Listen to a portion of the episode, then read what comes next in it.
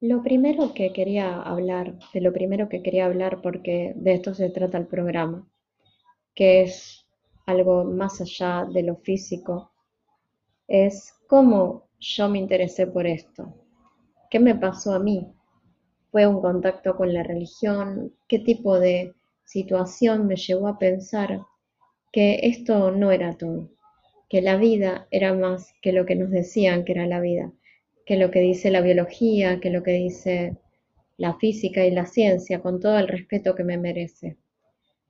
Simplemente mi primera experiencia fuerte respecto a entender que somos mucho más que carne y sangre, que, que átomos, que moléculas, pasó cuando tenía aproximadamente 10 años. Yo tenía una abuela que, con la cual compartía la misma fecha de cumpleaños. Eso es un dato de color, yo no creo que eso tenga en realidad mucho que ver. Eh, la cuestión es que sí era unida mucho a ella. Eh, era una persona muy querida para mí, una persona muy buena, muy transparente, muy cálida. Son esas personas que, aunque pasen 30 años, tenés ganas de, volver, de volverlas a ver. Mi abuela a los 84 años eh, se enfermó y entró en coma. No puedo recordar cuántos días estuvo en coma, pero sí recuerdo que mi mamá iba a cuidarla al hospital. Una noche tuvo un sueño lúcido. Yo era una persona que tenía ese tipo de sueños. Para los que no sepan qué es un sueño lúcido, es un sueño en donde realmente te das cuenta a veces que estás soñando, pero todas las cosas tienen una realidad tan nítida como la que vivís durante el día. A lo que voy es que si, por ejemplo, tocas algo, sentís la superficie de lo que estás tocando. Si comes algo, sentís el sabor. Si te duele algo, te duele. Si te golpean, te duele. Eh, sentís aromas. Obviamente soñás a color. Parece que estás viviéndolo. Eso es un sueño lúcido. Es maravilloso si es un bonito sueño y es espantoso si es una pesadilla. Bueno, en esta situación eh, yo me encuentro en la cama y de repente veo venir a mi abuela tomada de la mano de mi mamá y de mi tía. Yo tengo varias tías, pero justo esa tía es una de las más queridas, que hace tiempo ya partió con Dios también. Eh, la veo venir con un traje que era el que usaba mi abuela, con un vestido a lunares, que era como su favorito, el que usaba siempre cuando me venía a ver a mi casa. Y le digo, abuela, le digo, qué bueno, le digo, saliste del hospital, qué alegría. Ella cambia su mirada y me dice, no, pero me vengo a despedir. Y en ese momento se suelta de las manos de mi mamá y de mi tía, se me acerca y me da un beso en la mejilla. Ese beso fue totalmente real. Yo sentí ese beso. Después de eso mi sueño se transforma en otra cosa, que ya es parte de lo que es un sueño, porque lo que tiene la parte lúcida un sueño es que es coherente. Después del beso de mi abuela, mi sueño se trastocó en otra cosa. Lo último que recuerdo es decirle que la quería seguir y ella me dijo, donde yo voy no podés venir. Me despierto y tenía lágrimas en los ojos.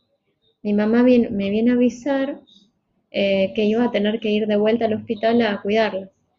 Y me pregunta por qué estaba llorando. Le dije, mamá, la abuela me vino, me dio un beso y me vino a decir adiós.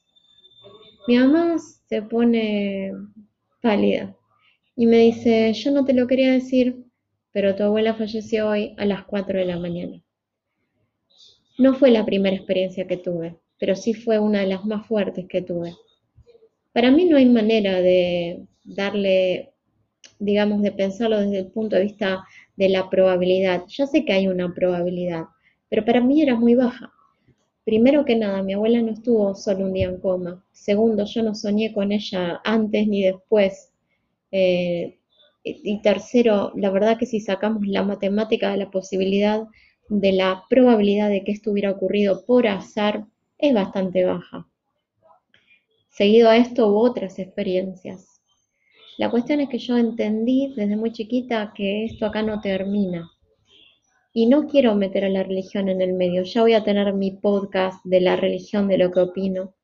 en un momento fui católica, eh, respeto a todas las religiones, respeto la forma de acercarse a Dios de cada uno, respeto muchísimo también el ateísmo.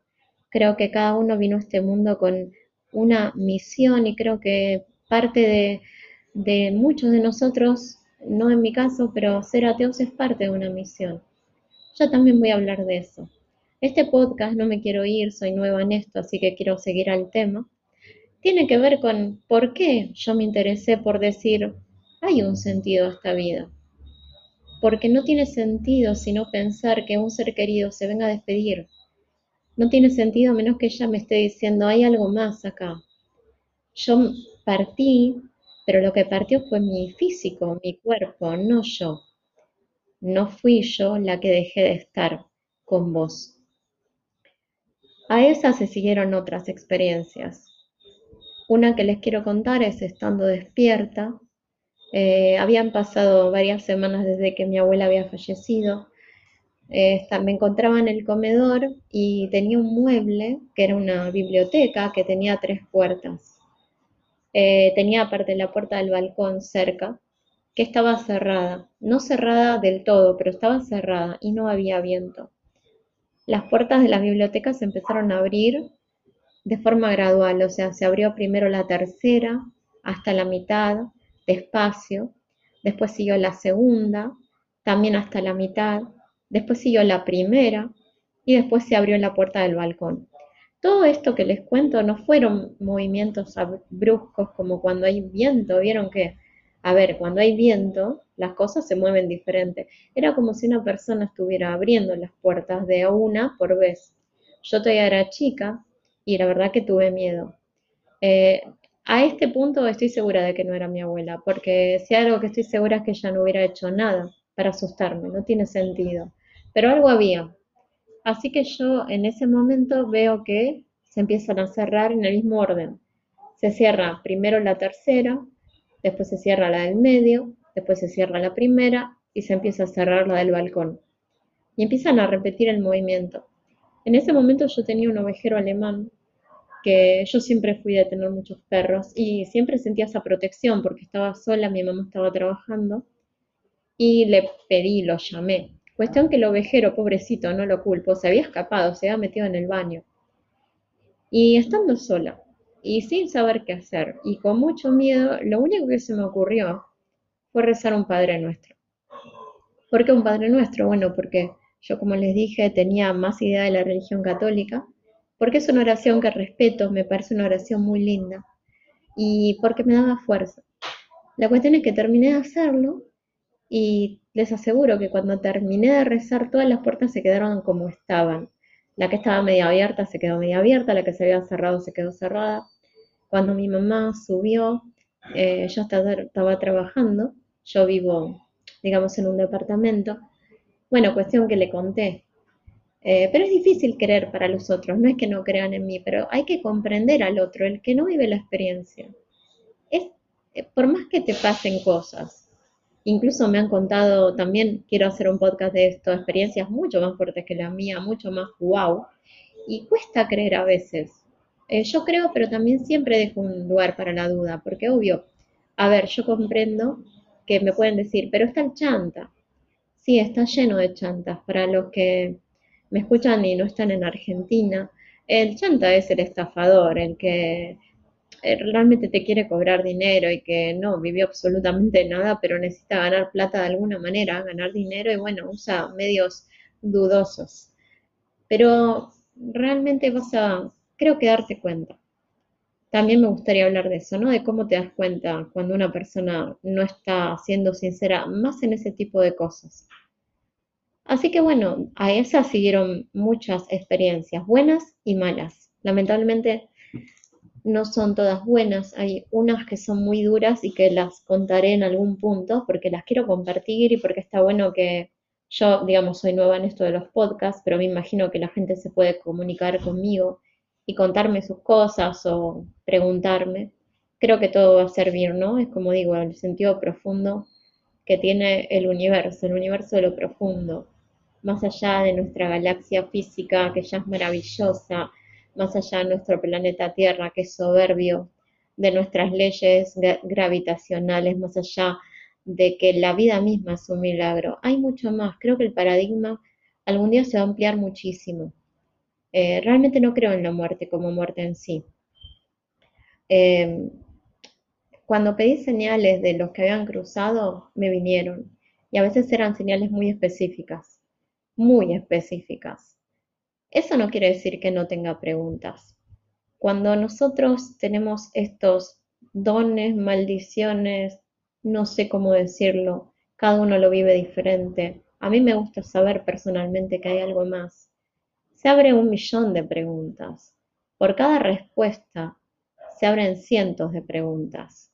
Si hay algo que las personas que estamos un poco entre lo físico y lo no físico sabemos es que no es fácil, no tenemos la respuesta a nada. Ustedes me pueden decir, bueno, y a partir de eso, eh, ¿qué pensás de qué es Dios? ¿Qué es? Vamos a descubrirlo juntos. Y creo que no lo vamos a descubrir, pero está bueno debatirlo. Yo no tengo idea. Lo único que, que yo creo es que, bueno, las personas, cuando dejamos de existir en el plano físico, dejamos de existir en el plano físico, punto. Pero podemos interactuar después, quizá con este plano. Eh, sí, es, es, es verdad eso también. Las experiencias no tuvieron que ver solamente con sueños. Como les conté lo del mueble, un día que un vaso se movió delante mío solo, no había terremoto ni nada de eso. Yo sé que, a ver, yo entiendo el escéptico que va a escuchar este programa y va a decir, bueno, pero hay mil razones para que un vaso se podría mover. Sí, pero no solamente un vaso teniendo varios vasos. Este, no estaba haciendo el juego de la Ouija, no lo recomiendo, nunca lo hice, no.